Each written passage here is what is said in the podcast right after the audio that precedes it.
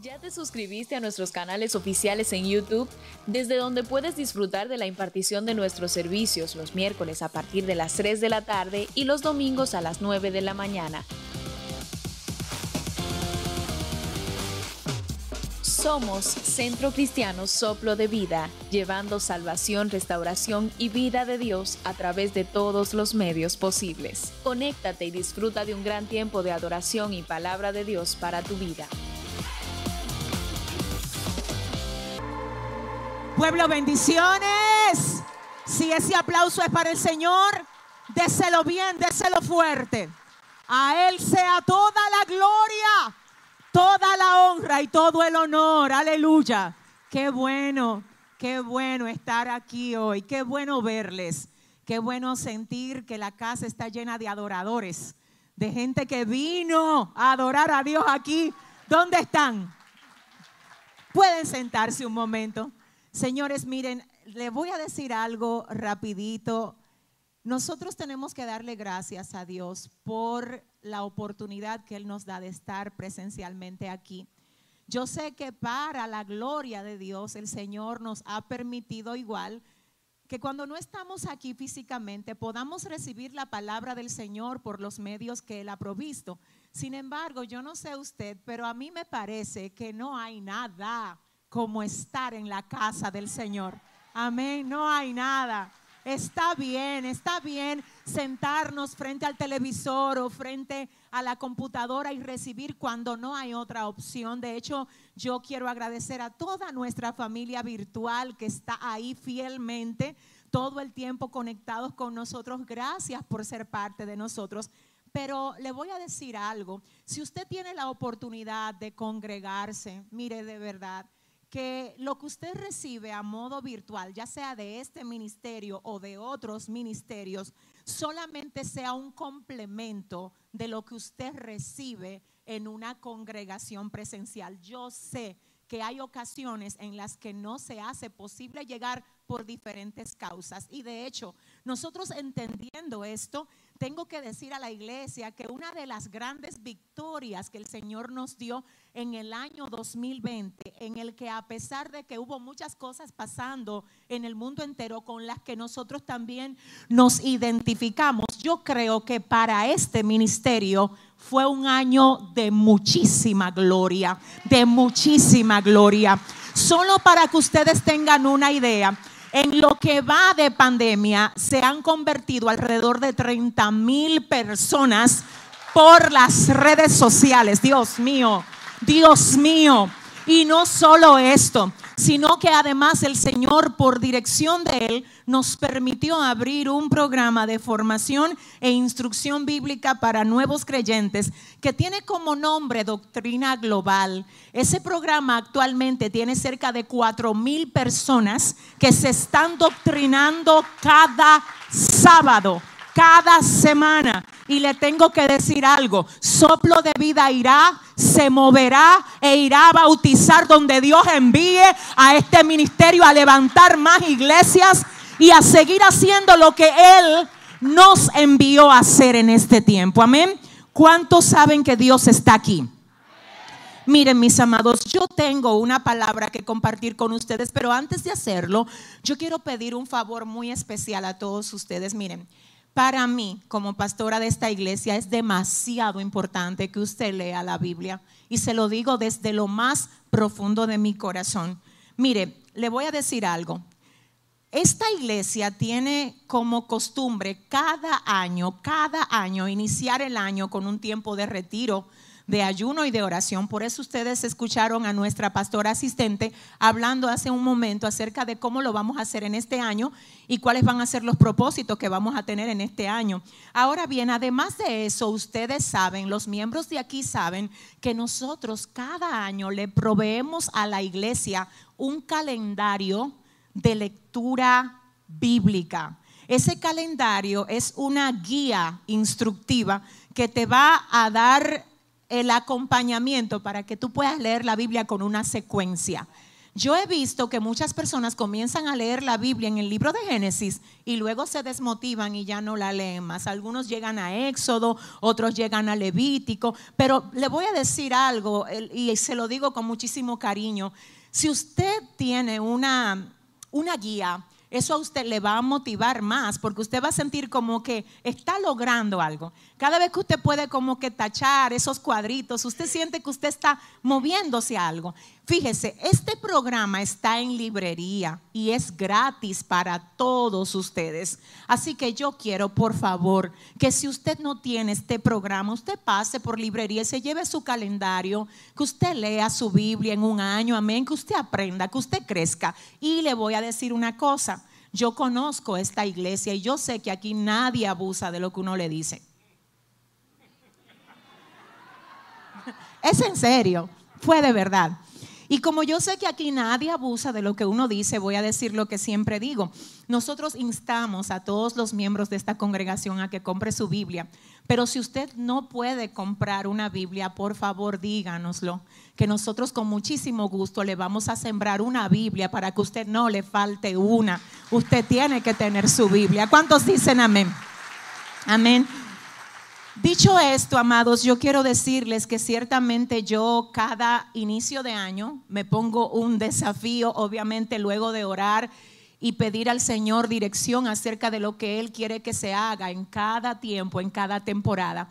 El pasado año 2020 el Señor nos ayudó a abrir el call center y para su gloria estamos asistiendo a muchas vidas necesitadas de ayuda, de oración, sobre todo de consejo. Y si usted igual necesita llamar aquí al call center, a la línea de ayuda y de oración espiritual, estamos aquí para ayudarte en todo lo que tengas que ser ayudado.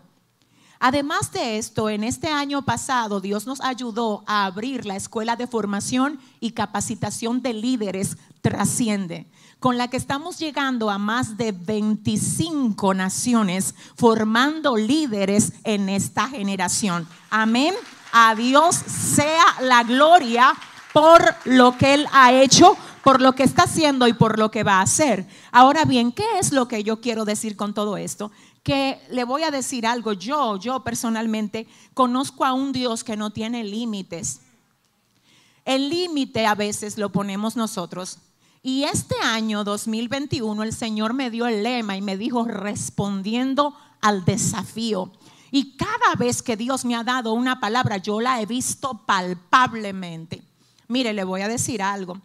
Yo sé que lo que voy a decir ahora es algo muy grande, pero el Dios mío es mucho más grande que lo que yo voy a decir. Miren, esta iglesia, esta congregación en este año tiene algunas metas y algunos desafíos. Yo solo voy a anunciar una de esas metas, porque yo quiero creerle a Dios por esto y yo necesito, mire, si usted tiene algún tipo de apreciación por el trabajo que nosotros hacemos y por este ministerio, yo quiero pedirle a usted con muchísimo fervor que por favor no deje de orar por lo que yo voy a decir ahora. Por favor, ayúdeme a orar por esto. ¿Qué es lo que yo voy a decir? Miren, en este año una de las cosas que le estoy pidiendo al Padre, al Hijo y al Espíritu Santo es que nos provea un terreno para nosotros levantar una ciudad refugio que funcione como un orfanato, para nosotros salir a recoger a todos esos niños que están ahí en las calles sin familia, sin padre, sin formación. Vamos a quitárselo de las manos al diablo. Vamos a equiparlos con las armas espirituales y vamos a hacer que sean hombres y mujeres de bien. Yo no sé usted, pero yo creo que el Señor nos va a proveer ese terreno. Yo creo que Dios va a abrir puertas. Yo creo que el Señor nos va a dar esta victoria. Y si alguien lo cree conmigo, que le dé un mejor aplauso al Señor de ahí. Oh, yo le creo a Dios. Yo le creo a Dios. Aleluya. Siéntese un momento y óigame. Wow. Mire, yo le creo a Dios hasta el punto de que yo sé, ay Dios mío, que esto no solo va a ser como nosotros lo hemos pensado, sino que el Señor va a superar nuestras expectativas. Usted sabe, este sería un proyecto grande que obviamente no se va a terminar en un año ni en dos, pero ¿sabe lo que yo sí creo en este año? Que Dios no va a proveer el terreno. mire, yo lo creo. ¿Cuántos lo creen conmigo? Usted sabe cómo yo me veo en este año con un pico y una pala ahí, dando el primer Picasso al junto de los guerreros de este ministerio. ¿Dónde están los guerreros de aquí? Dile al que te queda al lado, este es el año, díselo donde vamos a iniciar esa ciudad para levantar hombres y mujeres de bien en nuestra sociedad. Y voy a anunciar algo más, porque es que yo le creo a Dios. Yo creo que el primer proyecto de ciudad refugio por el Ministerio Soplo de Vida se va a abrir en República Dominicana. Pero ese es el primero, porque yo veo mucho ciudad refugio. Si alguien lo cree, que diga gloria a Dios conmigo y aplauda otra vez al Señor aquí. ¡Wow! ¡Qué hermoso! Así que solo les anuncio esto para que ustedes oren, por favor, por nosotros. Yo de verdad sé que Dios lo va a hacer. Yo lo creo. Yo lo creo.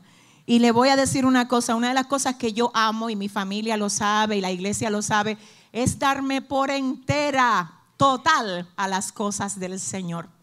Yo nunca pondré una necesidad mía personal antes que lo que necesite el ministerio. Así que yo les digo que Dios es el que sabe, porque yo sí creo que Dios a veces nos da cosas para que nosotros financiemos lo que Él quiere hacer en la tierra. Amén. Así que déjese sensibilizar por esto. Solamente piensa en el efecto que esto va a producir. Cuando yo veo esos niños ahí, yo solamente digo, Dios mío, Padre, yo los veo ya siendo formados y siendo instruidos en ese lugar donde yo sé que tu gloria, tu gloria se va a mover de forma especial. Bueno, más adelante venimos con el proyecto más eh, definido a presentarlo a la congregación. Mientras, ¿cuántos van a estar orando por eso? Amén. Ahora sí quiero que te pongas de pie. Quiero invitarte a que vayas conmigo a la palabra del Señor, que en esta ocasión está en el libro de Proverbios, capítulo 24, del verso 30 al verso 32. Yo voy a estar utilizando la versión NBI o nueva versión internacional y te recuerdo que el texto a leer es Proverbios 24, desde el verso 30 al verso 32. Cuando lo tengas, por favor, me dices amén. La palabra del Señor se lee en el nombre del Padre, del Hijo y del Espíritu Santo. Dice así, yo la versión NBI y ustedes quizás la versión Reina Valera. Si usted no trajo Biblia, lo puede ver en la pantalla. Amén. Dice, pasé por el camino del perezoso, por la viña del falto de juicio había espinas por todas partes. La hierba cubría el terreno y el lindero de piedras estaba en ruinas. Guardé en mi corazón lo observado y de lo visto, ¿qué hizo de lo visto? Saqué una lección. Ay, ay, ay, ay, ay. Vamos a leer otra vez. Dice el 30. Pasé por el camino del perezoso, por la viña del falto de juicio. Había espinas por todas partes y la hierba cubría el terreno. Y el lindero de piedras estaba en ruinas. Y el verso 32 dice, guardé en mi corazón lo observado y de lo visto yo saqué una lección. Padre, gracias porque tú eres bueno, porque sentimos tu presencia de una manera muy especial en esta mañana. Que Señor, en el corazón. en este tiempo, Padre. Y cómo no utilizar esta oración para levantar nuestra voz también, Señor, a favor de todas esas iglesias que aún permanecen cerradas, Padre, permiten que sean abiertas, Señor, permite que tu iglesia vuelva a congregarse. Dios, Padre, desarma todo plan, toda agenda contraria a la tuya, Señor, en este tiempo. Y síguete glorificando y moviendo, Dios, en este lugar y en cada lugar del mundo, como solamente tú sabes y lo puedes hacer. Señor, en tus manos estoy. Permíteme comunicar lo que tú quieres que este pueblo reciba hoy. Vuélvete a mover aquí, Señor, y a ti, solo a ti te vamos a dar toda la gloria, toda la honra y todo el honor. En el nombre de Jesús, amén y amén. Pueden sentarse. Gloria a Dios. ¿Quién vive? Y a su nombre. Yo quiero ministrar una palabra de consejo para todos ustedes. Les voy a pedir que si tienen que tomar apuntes, lo hagan en libertad. Amén, hágalo en libertad. Yo creo que esta palabra es una de esas que el Señor nos está dando al inicio de año para que podamos tener un tiempo en esta temporada de bendición y sobre todo un tiempo guiado por Él conforme a lo que Él quiere hacer con nosotros. Quiero ministrar bajo el tema, aprende de lo que ves. Aprende de lo que tú ves. Hay personas, señores, que lamentablemente no aprenden de lo que ven. Y aún viendo que hay caminos que si usted lo camina, usted se va a meter en un problema porque usted vio que ya quien lo caminó se metió en un problema. Hay gente que no le basta con ver el error del otro y tomar un aprendizaje de ahí, sino que ellos, hasta que las cosas no le pasan a ellos y les golpean a ellos directamente, ellos no saben tomar lo que es la aplicación de la lección que el Señor quiere que ellos tomen. Por eso en esta mañana vengo a ministrar, vuelvo a decir bajo el tema, aprende de lo que ves. Para iniciar esto, quiero comentarles que en el libro de Segunda de Crónicas, capítulo 1, la Biblia dice que el Señor se le aparece a Salomón. Salomón fue el hijo de David que lo sustituyó en el reinado. Cuando David muere, quien reemplaza a David en el reinado fue Salomón. Salomón, antes de ejercer su reinado, él hizo algo muy sabio. Él ofreció sacrificios a Dios. Esto es símbolo de que Salomón no tenía prisa para ejercer el poder. Es símbolo de que Salomón no tenía la fiebre de que a él le reconocieran como rey. Él dijo, no, no, no, antes de yo ir a dirigir a este pueblo, yo tengo que verme con el dueño de este pueblo. Porque si yo me veo con el dueño del pueblo y él me da las estrategias para yo hacer lo que tengo que hacer, en eso que yo voy a hacer me va a ir bien. Solamente piense lo que pasaría con usted si usted antes de hacer cualquier cosa, usted se tomara la tarea de primero hablar con el rey. Y que usted diga, yo no me muevo sin hablar con el Señor. Yo no me inscribo en esa carrera sin hablar con Dios. Ay, yo no comienzo ese proyecto si Dios no me habla. Ay, espérate que esta relación yo no la comienzo si no es dirigida por el Señor. Es que yo no me mudo si el Señor no trata conmigo. Es que yo no me manejo así. Yo tengo un dueño.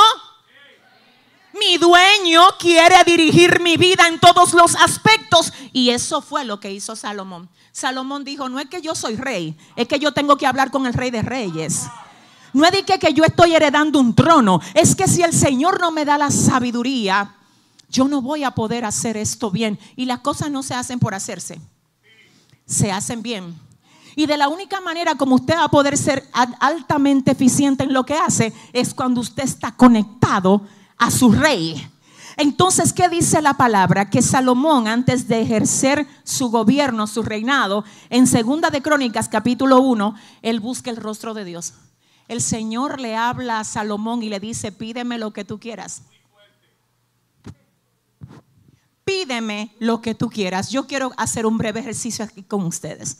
Si el Señor a ti te preguntara, ¿qué tú quieres? Si el Señor a ti te dijera, pídeme lo que tú quieras. Ay, ay, ay, solo piénsalo como que te lo pregunte. Hay gente que le dijera, dame una casa. Hay otros que le dijera que me firmen en grandes ligas. Hay otros que le dijeran, quiero una novia.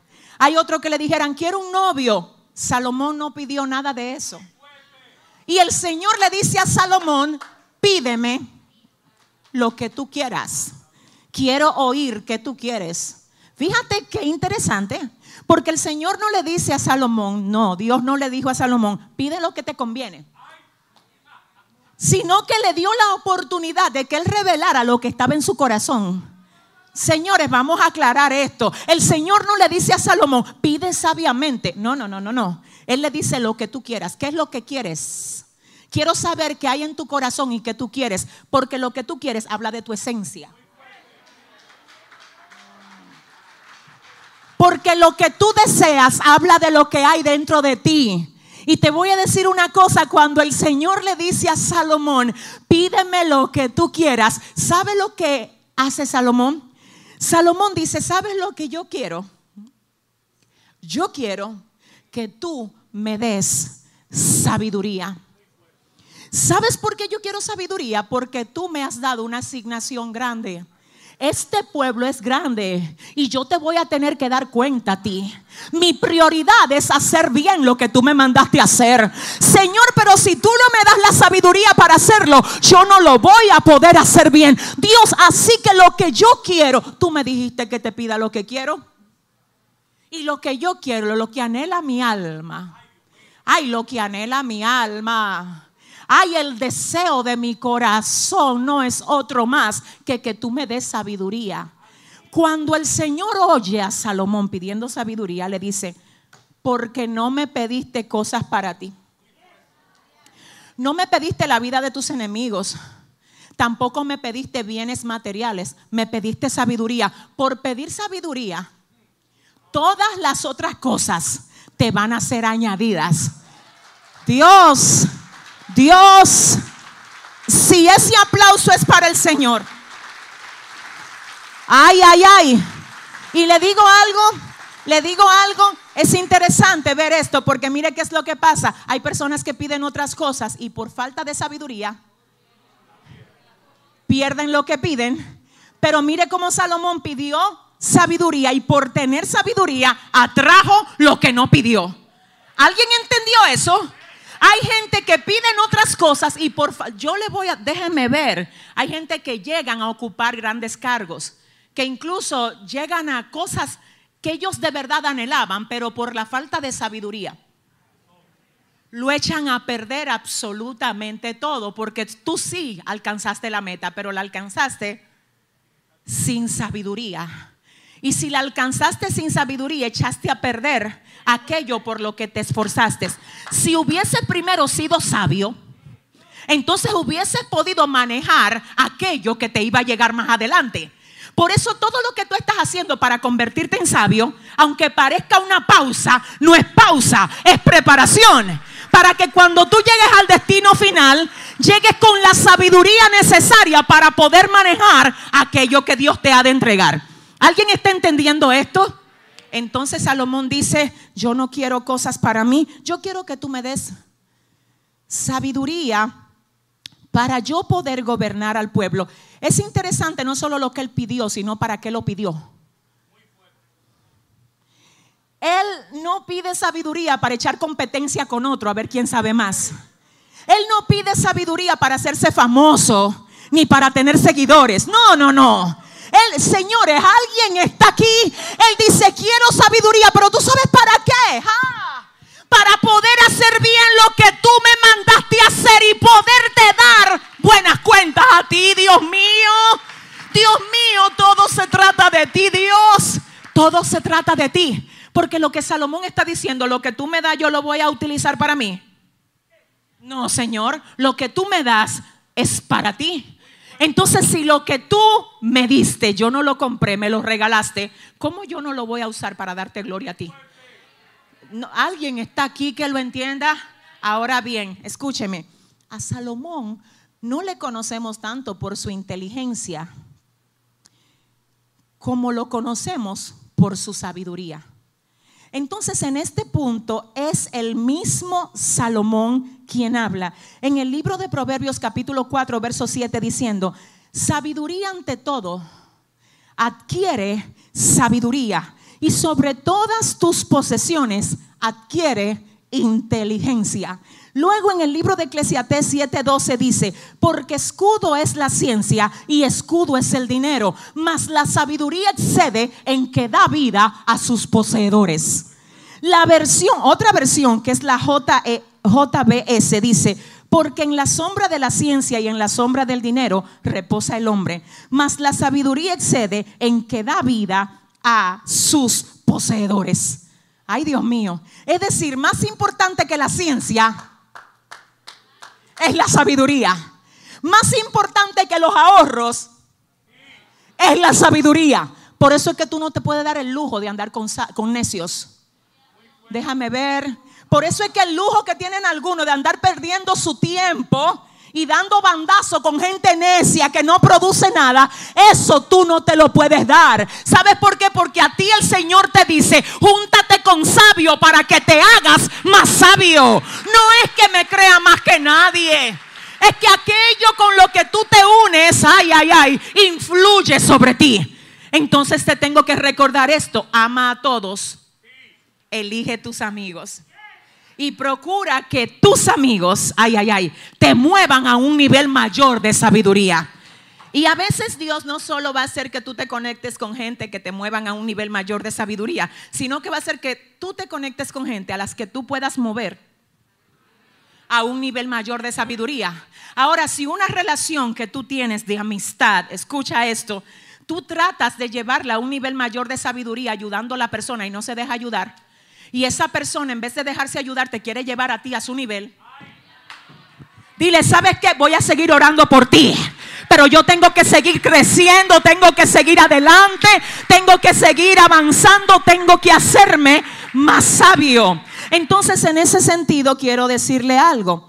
Hay una diferencia entre inteligencia y sabiduría. No es lo mismo. La gente lo confunde y cree que es lo mismo, pero no es. Quiero que usted sepa que inteligencia es la capacidad de aprender. Ser inteligente es tener una mente abierta para captar las cosas que se le enseña. Así que ser inteligente es tener capacidad de aprender. Pero ser sabio es tener la capacidad de poner en práctica lo aprendido. Hay gente que son muy inteligentes porque ellos todo lo captan, todo se lo aprenden. Pero a la hora de poner en práctica lo que saben, ellos se caen. Y yo vine a hablar con gente sabia hoy a esta casa. Yo quiero saber si hay cuatro sabios aquí. ¿Dónde están? ¿Dónde están? Dile al que te queda al lado, Dios te va a hablar en esta mañana, Dios te va a hablar. Es mejor ser sabio que ser inteligente. Ahora, yo dije con esto que la inteligencia no es buena, es buenísima, es buenísima. Pero ¿de qué te vale saber cosas que tú no aplicas? Amén. Tú te imaginas a un médico, quiero que tú oigas esto, un médico diciéndole a su paciente, tú no puedes fumar. Porque mira qué es lo que pasa cuando tú fumas, que se afectan tus pulmones. Entonces la nicotina te afecta, te daña y después que pasa la consulta, él abre la gaveta, saca una caja de puro y él comienza a fumar tabaco. Ahí hay inteligencia, pero ahí no hay. ¿Habrá alguien que le diga a su vecino que tú eres sabio o eres inteligente? Vine a hablar con sabios. ¿Dónde están? ¿Dónde están? Si usted está aquí, dale shy. Dale el aplauso fuerte. Adiós. Sabiduría ante todo. Adquiere sabiduría. No me digas que tú te sabes una lección que tú quieres que los otros se aprendan y tú no te la aplicas a ti mismo. E-, es, por ejemplo, como ese nutricionista que le iba diciendo a todo el mundo, cuídate de la grasa. Tú sabes que la grasa afecta tu corazón, tus arterias. ¿Cómo tú vas a comer así? Y después, en un receso, vamos para Villamella a comer chicharrones. Dile al que te queda al lado y la sabiduría para cuándo es que tú la vas a aplicar. No, no, no, señores. Alguien está aquí. Yo sé que tengo nutricionistas, gente aquí que entrenan. Ellos saben de qué yo estoy hablando. Tú tienes que ser el ejemplo vivido de aquello que tú estás diciéndole a los demás. Porque de lo contrario, tú eres una persona que captas, pero que no. Eso te ubica dentro de la bandeja de los inteligentes, pero no de los... Amén. Entonces, en este sentido, quiero que usted oiga Salomón, vuelvo a decir, no se conoce tanto por su inteligencia como se conoce por su sabiduría. Salomón es el tipo de persona que todo lo que ve lo observa, no para criticarlo, sino para aprender una lección de ahí. Porque hay una diferencia en usted estar mirando, hay gente que son fijones. Y siempre están mirando todo. A ver, mira, eso no le combina. Ese color no le va bien. Aquello está sucio. Yo quiero hablar con gente sabia. No es con gente nada más que mire para hacer nada con lo que ve. Salomón no miraba de que para no hacer nada con lo que veía. Él dijo, yo vi y yo aprendí.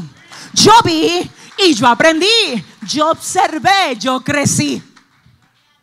Yo observé yo crecí. Yo no tuve que caer en el mismo hoyo que yo vi que otro cayó. Porque el hecho de que ese otro cayera me da a entender a mí que si yo me meto ahí, voy a caer en lo mismo. Ay, espérate, que siento al Espíritu Santo de Dios aquí. Escucha esto, iglesia. Tú sabes que hay, lecciones que Dios te está poniendo frente a ti y tú no te estás dando cuenta que son lecciones de crecimiento y de aprendizaje. Tú sabes que hay cosas aún que tú las estás criticando y no te estás dando cuenta que Dios te puso a ti y te plantó frente a eso para que tú lo veas y tú tomes de eso sabiduría. Dice el Señor, déjate de estar murmurando, mejor observa el cuadro y ve a ver qué tú sacas de ahí. Ve a ver qué yo te quiero comunicar con lo que te estoy permitiendo ver. Y ve a ver en ese mismo orden cómo tú te puedes convertir en alguien que pueda servir como mi respuesta ahí. Ay, yo siento al Espíritu Santo de Dios. Escúchame, hay momentos donde Dios va a permitir que tú veas situaciones en las que Él quiere que tú le representes a Él. Y que tú puedas, en la medida de lo posible, salvar para que la cosa no llegue a lo peor. No te vuelvas insensible ante algo que tú puedes mediar. Tú sabes que ahora mismo hay gente que te está hablando de sus problemas para que tú con la sabiduría que Dios te ha dado, lo puedas ayudar a ver lo que ellos ahora no pueden ver. Y a veces nosotros estamos tan insensibilizados porque solo pensamos en nosotros que estamos desaprovechando las oportunidades que tenemos de predicar a Jesús a través de un problema que cualquiera te pueda contar. Si ese aplauso usted se lo va a dar al Señor. Ay, ay. Diga conmigo sabiduría, sabiduría. Dice el texto que nosotros acabamos de leer, pasé por el campo del perezoso, por la viña del falto de juicio.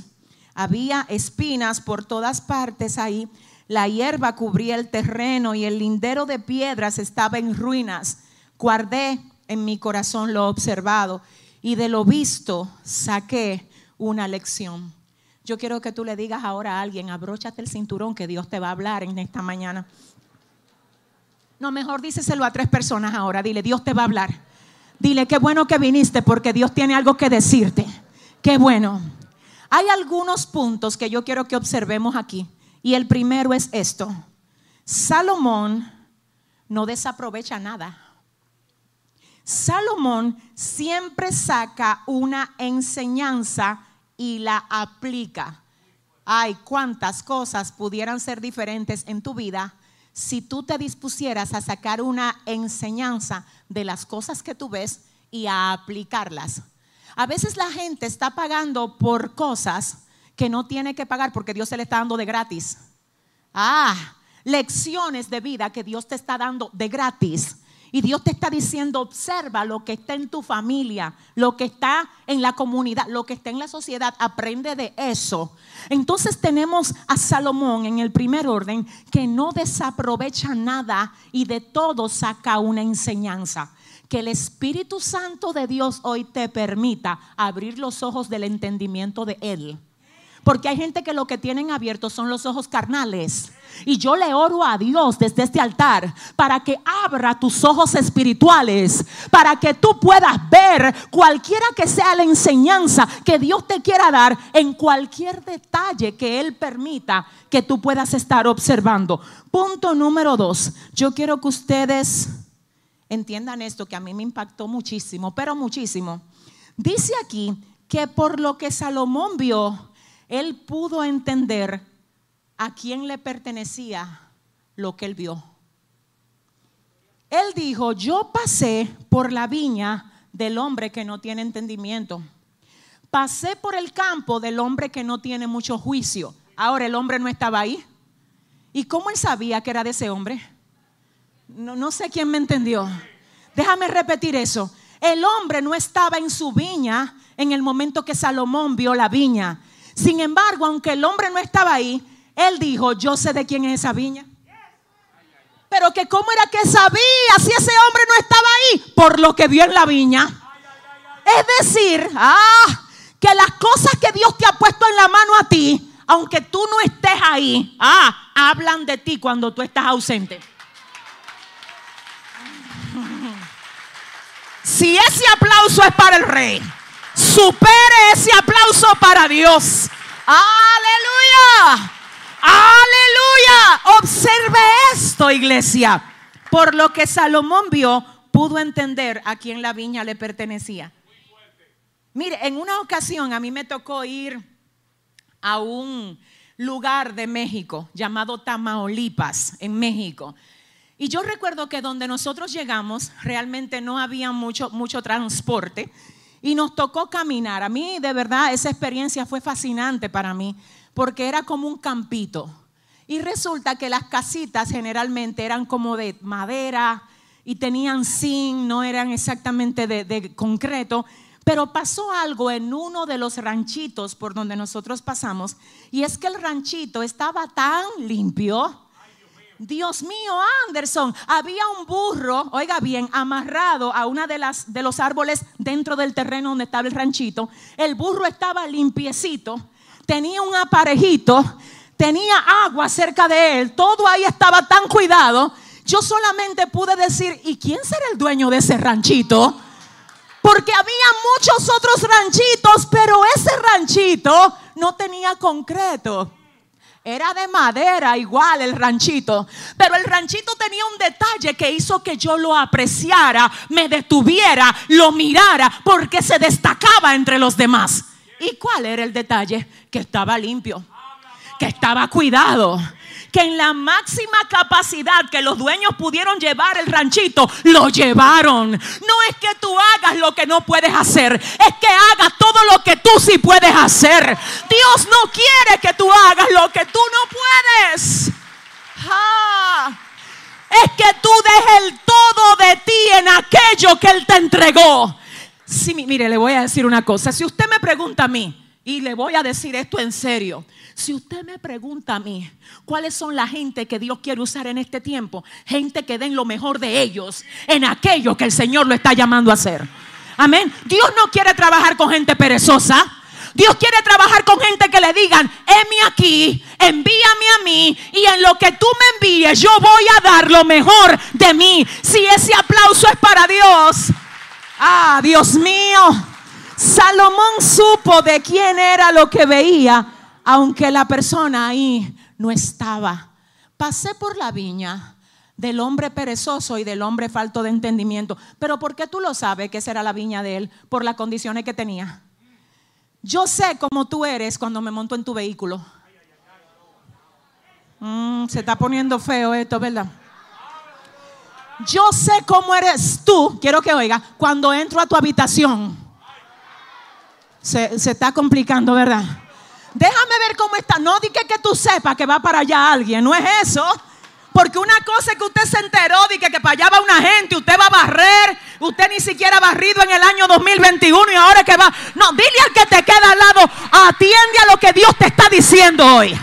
Lo que usted tiene, lo que usted posee, lo que el Señor le puso en la mano, habla. En la condición que eso esté, habla de usted. Si tú todavía no puedes arreglar tu habitación, ¿de qué que tú me estás hablando a mí? ¿De qué? De que tú vas a administrar bien otra cosa que Dios te ponga en la mano. Ay, déjame decirte, perdóname, que el desorden externo que a veces nosotros tenemos, habla del desorden interno. Mm. Como está tu vida externa, así mismo está tú adentro. Yo te tengo que decir en serio que no importa cómo tu casa sea, si tú vivas en un sótano, es que Dios dice, cuida lo que yo te di. Es que no importa que tú lo que tengas sea una carcacha, cuida lo que te di. Es que no importa que tú solo tengas un solo zapatico, es que lo limpie, es que lo trate bien, es que cuide lo que yo te di. Es que quiero que cuides lo que te di. Salomón dice, yo sé Yo sé que esa viña no es de un hombre diligente. Pero que cómo es que tú lo sabes, es que no, porque los diligentes no descuidan lo de ellos así. Es que yo sé que ese campo no es de una mujer que valora lo que Dios le pone en la mano.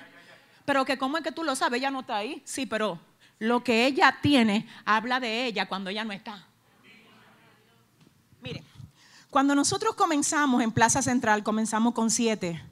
Teníamos como 15 sillas ahí y teníamos unos pañitos doblados que eran los pañitos con los que los sugieres recibían a las personas cuando eran ministradas. Esos pañitos eran redondos. Y yo recuerdo que desde que yo llegaba al templo, a veces lo, veía torcido, los pañitos. Y yo le decía a la servidora, chicas, vengan acá, mis hijas, vamos a doblar los pañitos bien. Eran pañitos. Y a veces ya me decían, pastora, la única que manejamos eso somos nosotros. Es que ustedes lo manejan, pero para quien lo manejamos es para el Señor. Vamos a doblar esos pañitos bien. La 15 silla que tenemos, vamos a organizarla bien para Dios. El templo que tenemos, donde nada más caben 45, por favor, vamos a barrerlo bien, señores, es para Dios. ¿Sabes lo que te dice Dios? Demuéstrame que tú estás listo para lo próximo, cuidando y dando lo mejor de ti en lo poco que tú tienes ahora. Iglesia, si le vas a dar la gloria a Dios, ah, dale mejor aplauso de ahí al Señor. Ay, Dios mío. Escucha esto. La próxima lección que quiero que usted oiga es esta. Hay algunas cosas que el descuido produce. Diga conmigo, algunas cosas. Entre las cosas que produce el descuido está las espinas, la hierba y el lindero caído. Salomón dice, yo vi espinas ahí, yo vi hierba ahí y vi que el lindero, el lindero es un cerco de piedra que se le ponía al campo para que no entre en la fiera a devorar lo que se ponía ahí. Y Salomón dice, vi espinas. Después de las espinas vi hierba alta por el descuido de ese hombre que no cuidó lo que Dios le puso en la mano. Pero además de ver espinas y hierba, vi que el cerco estaba caído. Hay una enseñanza muy poderosa aquí y lo primero que quiero que usted sepa es que por causa por causa del descuido de este dueño de este campo, crecieron las espinas ahí. Es decir, que ahora todo el que se acerca a ese campo es herido por las espinas que hay ahí. Porque ese hombre dejó que crecieran espinas en él. Y ahora cada vez que usted se acerca a lo de él, usted se lastima. Porque el hombre como descuidó su viña, ahora no sana, ahora hiere. Pero se suponía que el campo era para que dejara crecer cosas que alimentaran. Pero el alimento fue ahogado por las espinas. Usted quiere saber si alguien está cuidando su campo. Mire si usted es alimentado cuando está cerca de esa persona o si en vez de ser alimentado, usted es afectado por las espinas. ¿Alguien está entendiendo? Cuando alguien tiene el campo cuidado, lo que ofrece es alimento. Ahí no hay espina. Cuando alguien tiene el campo cuidado, todo el que llega con hambre a ese campo se va lleno. El campo está cuidado. Tú no has visitado gente de campo. Si son gente productiva, tú no te vas sin una mano de plátano de Pero señores, díganme, yo estoy hablando con alguien. Es que tú no te vas si no te preparan dos o tres mangos en una funda. Es que de ahí tú no te vas y no te llevas algo de esa finca. Eso habla de ellos. Eso habla de ellos. Yo quiero saber con qué se va la gente cuando pasa tiempo contigo. Es que yo quiero saber. Ay, ay, ay. Es que quiero saber. Espérate, que siento al Señor aquí. Algunos se van con un chisme cuando pasan tiempo contigo. Tú no sabías lo último. Pero tú no te enteraste de que fulanito le pidió amor a fulanita. Dile al que te queda al lado, hay espina en ese campo. Díselo rápido. Yo siento como que hay espina en ese campo. Porque donde no hay espina, usted sale edificado. Usted sale fortalecido. Usted sale lleno. Usted sale bendecido. Entonces Salomón dice, espina en el campo. Y son gente tan tremenda que cuando tú vas a hablarle de las espinas, que eso, eso no es espina que eso no es nada, porque es que dañan. Cuando tú le dices, mira, cuidado que hay espinas, porque como ellos no se han dado cuenta del descuido que tienen, tratan de justificar lo que están haciendo. Porque lo primero que se tiene que arreglar es la parte de ellos adentro. Porque el campo habla de ellos adentro. Entonces cuando tú tratas de arreglarle el campo sin arreglarle primero lo de adentro. Ah, lo que tienen adentro, ellos lo usan también para atacar aquello que Dios quiere usar para ayudarlos a ellos a mejorar lo que el Señor les ha dado. Entonces en este punto quiero que usted sepa que hay momentos que tú te puedes descuidar y no darte cuenta que en tu campo están creciendo espinas. Porque ¿qué es lo que hace esto, Anderson? ¿Qué es lo que lo hace? Es el descuido. Y cuando tú te descuidas, tú no te estás dando. Es que no estás cuidando. Descuido es no cuidar. Entonces, como no estás cuidando, tú no te diste cuenta que te secaste. Tú crees que, que tú estás bien, pero tú te secaste. Y como te secaste, entraron las alimañas. Comenzaron a crecer las espinas. Es que te enfermaste. Y el descuido ahora te está haciendo creer que, que tú estás bien. Pero tú sabías que Dios te trajo hoy a este servicio. A que tú arranques de raíz toda maleza. Toda maleza. Toda maleza. Porque tú has sido llamado a alimentar a todo el que el Señor te ha permitido tener cerca. Dos, Salomón, además de las espinas, ¿qué fue lo que vio? Ayúdame mejor, ¿qué fue lo que él vio? Él vio hierba. ¿Y qué representa la hierba? Infructuosidad. Está llenando un espacio, pero no hay fruto. Él vio hierba. Sí, la hierba estaba ahí. No era que no estaba, estaba ahí. El problema es que la hierba no da fruto. Así mismo hay gente, señores, perdónenme, que están en trabajo y no hacen nada. Ellos nada más cobran el sueldo. Ellos hacen nada más lo que es obligado que tengan que hacer. No estás dando lo mejor de ti ahí. Te recuerdo que hay gente que daría cualquier cosa por tener un empleo. Tú tienes uno y tú representas a Jesucristo ahí. Tú deberías de no solo hacer bien las cosas, sino de que todo lo que tú hagas represente a Cristo ahí. Y que la gente cuando vea lo que tú haces diga, ah, pero mira, ese sí, ese sí que es un cristiano. Porque mira cómo honra ay, el hecho de servirle a Dios aún en las cosas pequeñas que se dispone a hacer. Señores, los evangélicos a veces son los que más tarde llegan a los empleos. Y faltando 15 minutos ya están agarrando cartera, dije que se van. No, dije que nadie sabe de lo que yo estoy hablando aquí. ¿Eh? Dile al que te queda al lado, es contigo que están hablando hoy, ¿eh? ¿Eh? Sí, dije que todo es Dios. Y si el supervisor le llama la atención, se metió el diablo. Se metió el diablo, no se metió la hierba. Se metió el diablo, no se metieron las espinas a tu campo por tu estar de descuidado. Dios mío, ¿con quién Dios vino a hablar? Escucha, dice Salomón, yo vi espina, por eso es que estás rebelde. Ay, ay, ay, cuando tuve un rebelde se metieron las espinas. Salomón dice, vi hierba, está ocupando un lugar de maíz sin dar fruto. La Biblia habla en el libro de Lucas capítulo 13 de la higuera estéril. Y dice la palabra, ya vengo tres años a buscar fruto en esta higuera, no lo hallo. Córtala. Porque ¿para qué inutiliza también la tierra? ¿Qué es lo que hace ahí si no da fruto? Yo te voy a decir una cosa, aún tú como cristiano, ¿qué es lo que tú haces 20 años en el Evangelio? Y tú no puedes todavía ni siquiera decir, esa alma me la gané yo para el Señor. Oh, no, yo no vine a hablar con gente hierba aquí. Oh, yo vine a hablar con la gente que dan fruto. ¿Dónde están? Señores, espérense. Espérense, que tienen 20 años, lo único que vienen es a sentarse ahí a ver falta de todo el mundo. Mira hoy, ay Dios mío, tuviste al adorador hoy que se torció, que dijo, hermano, pero... Así mismo, dile al que te queda al lado, pero ¿y qué es esto? Dile, ponte a dar fruto en el nombre de Jesús. Usted no puede venir a la iglesia a estar buscando falta de gente. ¿Quién le dijo a usted que la gente de la iglesia está llamada a ser perfecta? Estamos en construcción. Dios va a completar su obra, hermano. A usted no lo llamaron a juzgar, sino a servir a Dios y a dar fruto. ¡Oh!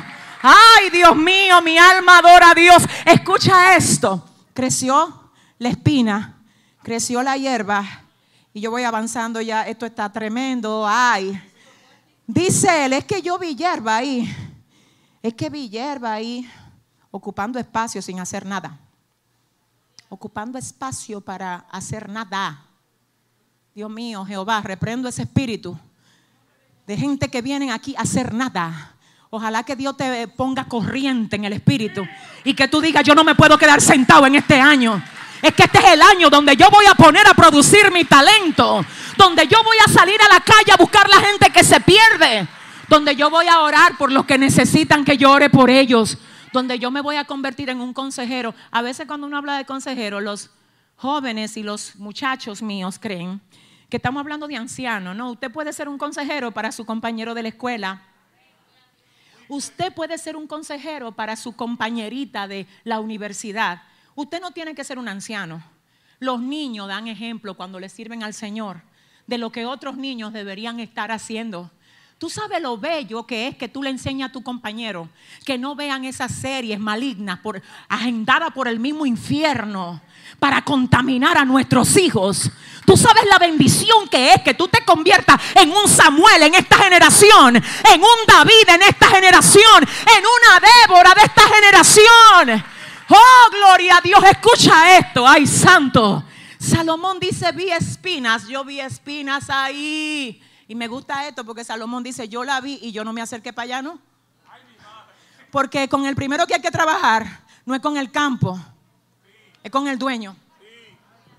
Salomón dice, yo vi espina, yo no me acerqué. Yo vi hierba, tampoco me acerqué. Yo quería, era hablarle al dueño. Entonces, luego dice, además de ver espinas y hierbas, yo vi, lo tercero que vio, lo último que vio, ¿qué fue? ¿Qué fue lo que vio? Usted sabe allá el cerco caído. Demasiado, demasiado. Esto, eso sí está demasiado. Porque mire lo que es que pasa. Ninguno, pero ninguno que amara y cuidara su campo lo dejaba sin lindero. Porque eso representaba la cobertura, la protección, el cerco. De hecho, cuando se le caía una piedra al lindero, aquel que cuida el lindero no solo la refuerza, sino que le pone otra encima para que no se vuelva a caer. Pero ahora este de cuidado que tiene este campo no se dio cuenta que a él no se le cayó una piedra, sino que se le cayó todo, todo el lindero. Y ahora él no tiene protección, siento a Dios. Pero que cuál es la, el peligro de no tener protección, que entran los enemigos y acaban con tu campo. Ah, ¿Tú sabes por qué hay gente que puede accesar a ti para acabar contigo? Porque tu lindero se cayó. Todo lo que tiene lindero, el enemigo no lo puede accesar. Él va a tratar, pero cuando venga se va a chocar con la roca, que es Cristo. ¿Alguien está aquí que pueda? Escúchame, aleluya. Escucha esto. Pastora, se me cayó una piedra del lindero. No es lo mismo que se caiga una piedra a que se caiga el lindero. Cuando se cae una piedra, yo digo, se me cayó una piedra. Tengo que reforzar. Es decir, escúchame, ¿de qué estamos hablando? ¿Cuál es tu lindero? Tu vida espiritual. Más importante que todo es tu lindero. ¿Cómo está tu lindero de la oración? Mm. Hay gente haciendo de todo sin lindero. Después viene el devorador, se te mete y todo lo que tú hiciste, invertiste, gastaste, se va a derrumbar porque tú no pusiste lindero. Te voy a decir algo, construye el lindero. Si se cayeron las piedras, recoge la llama y vuelve a edificar el lindero. Hoy el Señor te dice, ¿cuánto tiempo tú tienes que no ayunas? Pero que quiero, quiero que tú me digas, siento al Espíritu Santo de Dios Mira, te voy a decir, una de las vitaminas que yo no suelto, que no la suelto. Porque le voy a decir algo, si usted quiere llegar impactar el mundo espiritual, usted se va a encontrar con diablo feo. Satanás no le va a hacer coquilla a usted. Esto es un fuego cruzado. Y para tú poder ganar este pleito, tú te vas a tener que meter fuerte con Dios. Y no te puedes meter sin lindero. Dile al que te queda al lado, repara tu lindero. Díselo, dile. Repara tu lindero, repáralo tu lindero. Usted me pregunta a mí, ¿qué yo opino de eso? Yo le voy a decir lo que opino. No debería de pasar una semana en la que usted no haga por lo menos un ayuno, aunque sea hasta las 3 de la tarde. Oye, mira, el ayuno es hasta las 6 que se hace. Pero si tú no lo puedes hacer hasta las 6, mira, Vive Jehová y vive mi alma. Que tú no deberías de dejar pasar ni una semana sin hacer un ayuno, por lo menos hasta las 3 de la tarde. Es que tú no puedes pasar un día sin orar por lo menos una hora en tu casa. No es que yo no siento, tú estás esperando sentir.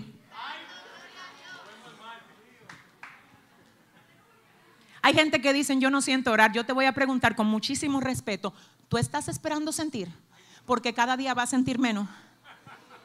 ¿Tú sabes cómo es que eso se rompe? Entrando y rompiéndolo. Ah, rompiéndolo en el espíritu a través del ayuno y a través de la oración. Le voy a decir algo, hey, tan humana como usted soy yo. ¿Y usted cree que yo todas las veces que oro siento? A veces no siento nada y digo, ay, es que tengo que orar más seriamente que nunca. Porque si me dejo arrastrar por lo que mi carne, es que el hecho de que yo no sienta, está, mira, mi carne está echando una pelea con mi espíritu. Jesús dijo, el espíritu está dispuesto. La carne es la que es débil.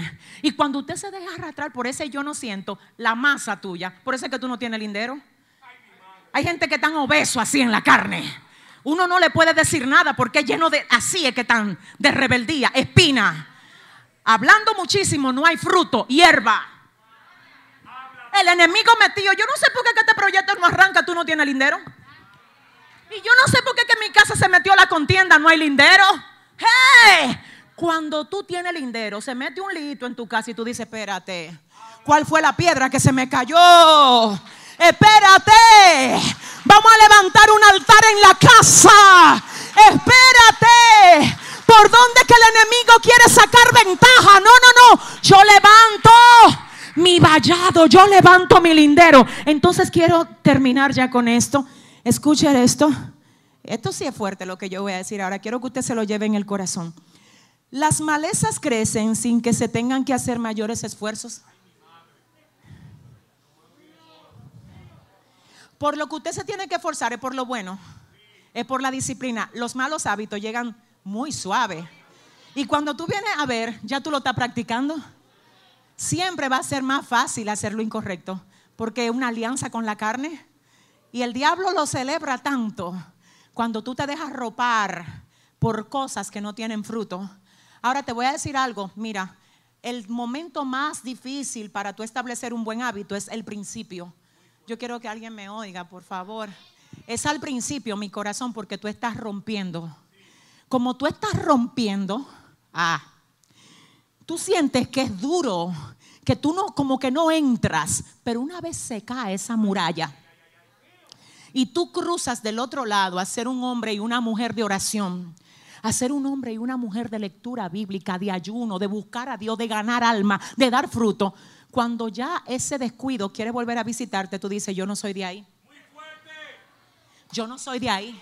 Yo sé que hay mucha gente que solo quiere que le hablen de la cosa de ellos, de lo que Dios le va a resolver a ellos. Te traigo una noticia muy fuerte. Dios te dice, encárgate de lo mío primero. Encárgate de sacar la hierba primero. Saca las espinas primero. Pon el lindero primero, Dios mío. Conéctate conmigo primero y las demás cosas van a venir por añadidura. Entonces, en este orden, yo quiero que usted sepa que la lección que Salomón sacó fue esta: un corto sueño, una breve siesta, un pequeño descanso cruzando los brazos y te asaltará la pobreza como un bandido y la escasez como un hombre armado. Termino con esto, yo quiero que usted oiga, la condición que tiene aquello que te fue entregado, habla de tu grado de capacidad para dirigir. Yo soy un líder, ¿qué líder eres tú si todavía tú no administras bien lo que tú tienes en la mano? Los zapatos tuyos tanto llenos de lodo, ¿cuál es el liderazgo que tú tienes? Hmm. Eso no tiene que ver con liderazgo, sí. El liderazgo es administración. Es mayordomía es cuidado. Tú no cuidas el gatico que tiene de mascota, ni el perrito. O tú no cuidas eso que es pequeñito y tú me estás hablando de cuidar cosas grandes. ¿En serio? ¿En serio? En lo poco me eres fiel, en lo mucho te pondré. Que tú quieres que el ministerio, pero tú no oras ni cinco minutos. ¿Cómo tú vas a poder sustentar un ministerio? que tú tienes que talento, pero el talento tuyo para que se desarrolle y produzca tiene que estar conectado con ayuno y con gloria. Y a ti, ay, cuando tú comienzas un ayuno a las 11, si te da el olor de café, diga que ya tú estás malo, hay que recogerte. Entonces dile al que te queda al lado, pero ¿y qué es esto? ¿Eh? Di que estoy malo, búsqueme. ¿Qué es esto, eh? Señores, miren, y hay algunos que ayunan durmiendo. La estrategia de yo dormir el día entero y levantarse a las la 2. Di que hasta las 3 el ayuno. No, pero hay que orar aquí, señores. Denle el aplauso mejor de ahí al Señor. ¿Eh? Que no, mañana yo ayuno. Ellos aprovechan, ahora con la jornada, yo estoy acechando a alguno aquí. Sí, porque mire cómo es que lo hacen. Ellos no cogen ayuno los días de semana, ni cuando tienen que trabajar. Porque si tienen que trabajar, se tienen que levantar temprano. Y lo van a sentir el ayuno. Ellos lo cogen un día festivo. ¿Cuándo es el próximo feriado? Ah, el 21. Ah, ese es el día que yo voy a ayunar. ¿Sabe para qué? Para dormir el día entero. Yo lo estoy acechando. Dice el Señor, quiero que golpee tu carne. Quiero que le pongas lindero a chama. Quiero que le pongas lindero a tu campo. Ponle lindero, ponle lindero. Ay, Dios mío, ayúdame. ¿Usted quiere sentirse fuerte haciendo un ayuno? Lea la Biblia. Cante alabanza. Ah, coja ese día para decirle a la carne, carne, tú comes demasiado, déjame hoy darle comida a mi espíritu. Así le va a dar el aplauso. Wow, Dios. La condición que tiene aquello que te fue dado habla de tu grado de mayordomía. Dos, habla de lo diligente que eres. Tres, habla de cuán sabio eres. La gente podrá tener un concepto de ti de acuerdo a cómo se encuentre aquello que te fue otorgado. Santo. Mire, para mí es de mucha honra, muchísima honra que algunas personas que vienen a visitar la iglesia dicen, wow, qué orden hay aquí. Wow, mira qué linda está la iglesia. Le digo algo, la iglesia no es más importante que el dueño de la iglesia. Pero lo que yo tengo para demostrarle al dueño de la iglesia que lo honro.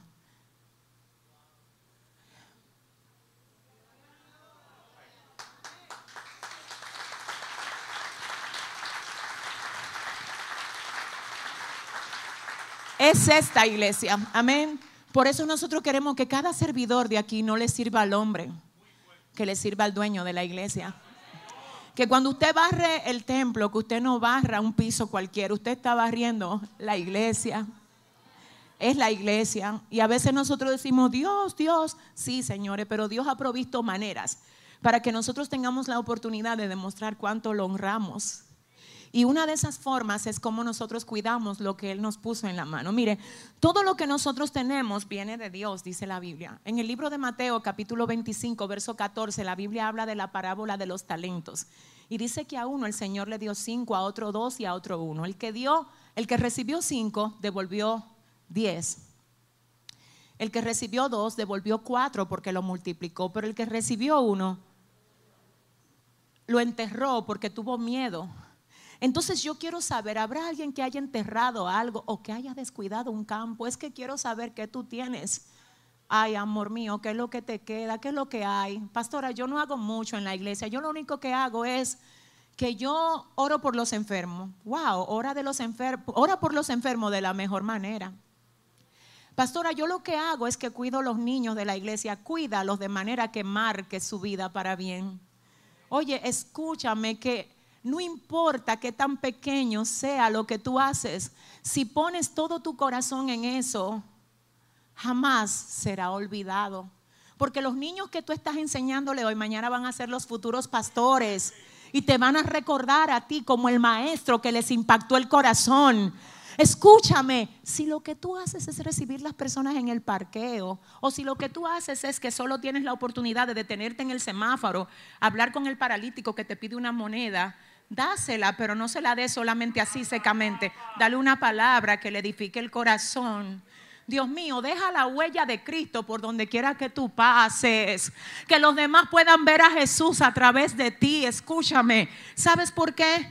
Porque Dios será glorificado cuando tú cuides y valores lo que Él te ha dado. Valora y cuida lo que tienes. Valora tus dones. Valora tu familia tu viña, tu familia, tu viña, tu familia. Tú le chequeaste los dientes a tus hijos a ver si tienen caries. ¿Qué? Sí. Tú le diste un desparasitante a ver si. Nada de eso. Tú te sentaste con ellos a ver quiénes los están influenciando, qué programas están viendo. Tu viña es, tu viña. A veces tú estás pagando un cable para que tus hijos se autodestruyan con lo que están viendo, porque tu viña no tiene lindero. Aleluya. El otro día alguien me dijo de que, se le fundió el carro, de que porque el aceite que se descuidó. Yo así ese es el precio del descuido. Lo primero es que los carros tienen una lucecita que le prenden, que te manda al taller. Necesitamos mantenimiento, dicen los vehículos, ¿verdad? Hay muchas luces que a veces están prendidas en tu vida. La luz de tu vida espiritual, la luz de tu matrimonio, la luz de tu relación con tus hijos la luz de lo que Dios te ha puesto en la mano. ¿Habrá alguien aquí que hoy diga, tengo que sacar la hierba? Tengo que arrancar las espinas y tengo que poner un lindero. ¿Habrá alguien? Si hay alguien aquí que Dios le habló esta mañana, póngase de pie. Si hay alguien, si usted Dios no le habló, quédese sentado. Yo quiero orar por la gente que tiene que sacar hierba hoy. Por la gente que tiene que sacar espinas. Por la gente que tiene que poner lindero. Padre, el tema de este mensaje es aprendiendo de lo que ves y que te des Dios sabiduría hoy para tú llegar a tu casa a ver qué necesita ser limpiado, qué necesita ser desarraigado. ¿A qué le tienes que poner cuidado? Ay, ay, ay, cuidado, cuida, cuida. Cuida en primer orden tu relación con Dios, tu relación con tu familia, el ministerio que tienes, aunque parezca pequeño, las cositas que Dios te puso en las manos. Sé buen mayordomo y que lo que tú tienes hable de ti, aunque tú no estés presente todo el tiempo ahí. Yo quiero orar por ti. Levántame tu manita al cielo. Yo quiero orar también por toda la gente que está conectada con nosotros, que sabe que tiene hoy que quizás llenarse de Dios y comenzar a levantar tu relación con el Señor a través de un tiempo de oración, de búsqueda. Ay, ay, ay. Oh, santo. Que tienes que desenterrar esos talentos que el Señor te dio. Que tienes que desempolvar tu Biblia para que la leas. Es que necesitas sacarle todo el provecho a lo que Dios te ha entregado antes de que tú puedas estar listo para recibir más. Así que quiero orar por ustedes y quiero orar por mí también, porque creo que este es un año en el que el Señor nos manda arrancar las malezas y a poner lindero. Padre, en el nombre de Jesús, yo he predicado la palabra como tú me la entregaste, como tú me la diste. Dios mío, gracias por edificarnos como tú lo has hecho hoy. Asimismo, yo te pido, Dios, que tú te lleves toda holgazanería, Señor, de en medio de nosotros. Llévate todo descuido, Padre. Padre, avívanos, avívanos. Ayúdanos, Señor, a darte buenas cuentas de lo que tú nos has entregado a nosotros. Yo oro, Padre, reprendiendo en el nombre de Jesús todo lo que quiera hacer que nos descuidemos. Todo lo que quiera traer distracción a nuestras vidas. Dios, quítalo y ayúdanos a identificar lo que tiene que ser desarraigado, lo que tiene que ser quitado. Por favor, Dios mío, ayúdanos a arrancarlo y a poner el lindero de protección a través de la búsqueda y el fortalecimiento de nuestra relación contigo. Padre, gracias por este tiempo. Gracias por hablarnos. Gracias por cada vida que pudo llegar aquí. Señor, a tu nombre damos toda la gloria y todo el honor, Señor.